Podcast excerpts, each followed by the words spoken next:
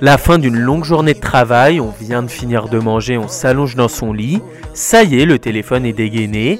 On ouvre TikTok et une heure et demie plus tard, nous voici toujours en train de scroller en ayant l'impression d'y être que depuis un petit quart d'heure. Eh bien, c'est le quotidien de beaucoup d'entre nous, je le confesse, moi le premier.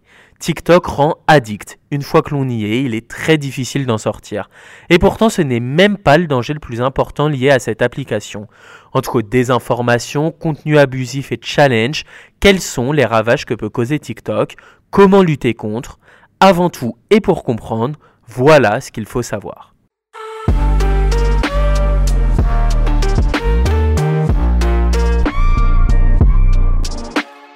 Tout d'abord, pourquoi TikTok rend-il aussi addict?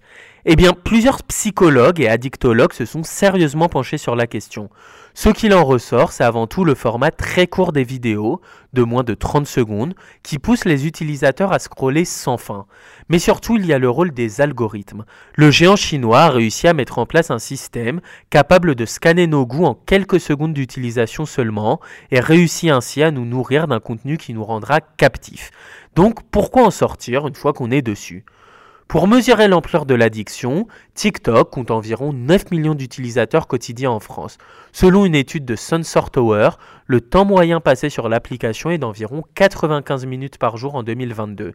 Oui, c'est énorme, à titre de comparaison, le temps passé sur Snapchat par utilisateur est 4 fois moins important, puisqu'il est de 21 minutes.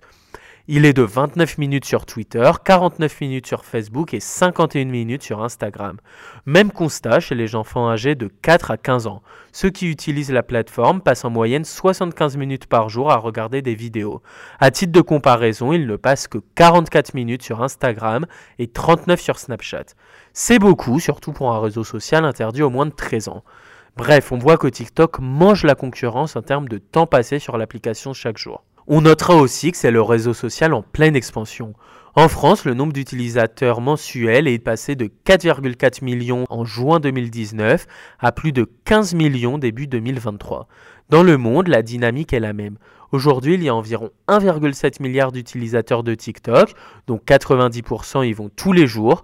Il y a 3 ans, ils étaient seulement 500 millions. Bon, notons que les événements survenus ces dernières années ont facilité l'explosion de TikTok. Je parle bien sûr des confinements, période durant laquelle les créateurs de contenu ont redoublé d'imagination pour créer des vidéos toujours plus originales.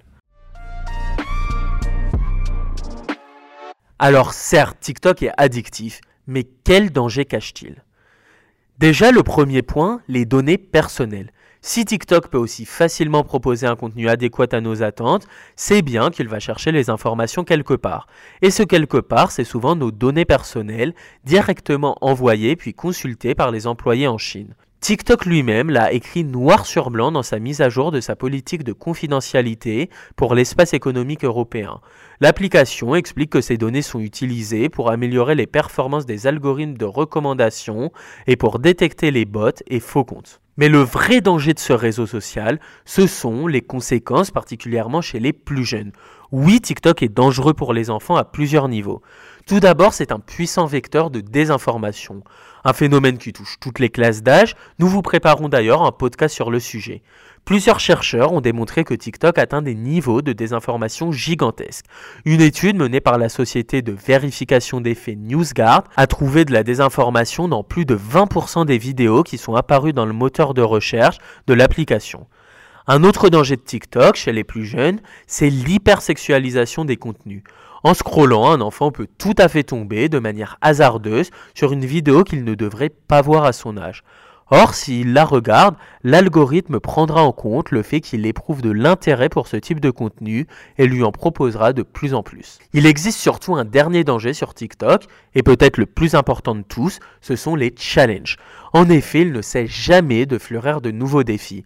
Le Choking Blackout, le Fire Challenge ou encore l'Outlet Challenge. Tous ces défis sont dangereux, voire mortels. Le dernier en date, le Tranquilizer Challenge. Le concept, avaler des médicaments et lutter contre leurs effets. Les vidéos avec le hashtag Tranquilizer Challenge comptabilisent près de 300 millions de vues. Ce défi a déjà entraîné l'hospitalisation d'une quinzaine d'adolescents âgés de 10 à 12 ans.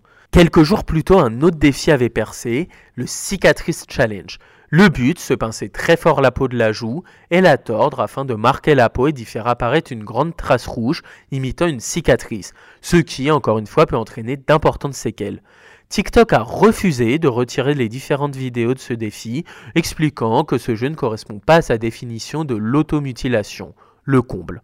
Ces derniers mois, on a aussi eu droit au défi One Chip Challenge, qui consistait à manger une chips fortement pimentée et de ne pas boire pour avoir la langue bleue. On a aussi eu droit au Blackout Challenge, dont le but était de retenir sa respiration le plus longtemps possible, ou encore le Labello Challenge, dont la finalité est d'inciter au suicide. Bref, on le voit, la créativité des utilisateurs est sans limite, parfois pour le meilleur, souvent pour le pire.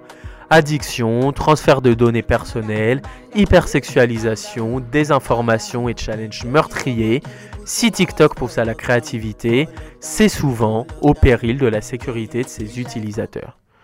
Retrouvez tous les jours un sujet d'actualité sur cactus-info.fr, Spotify et Apple Podcast.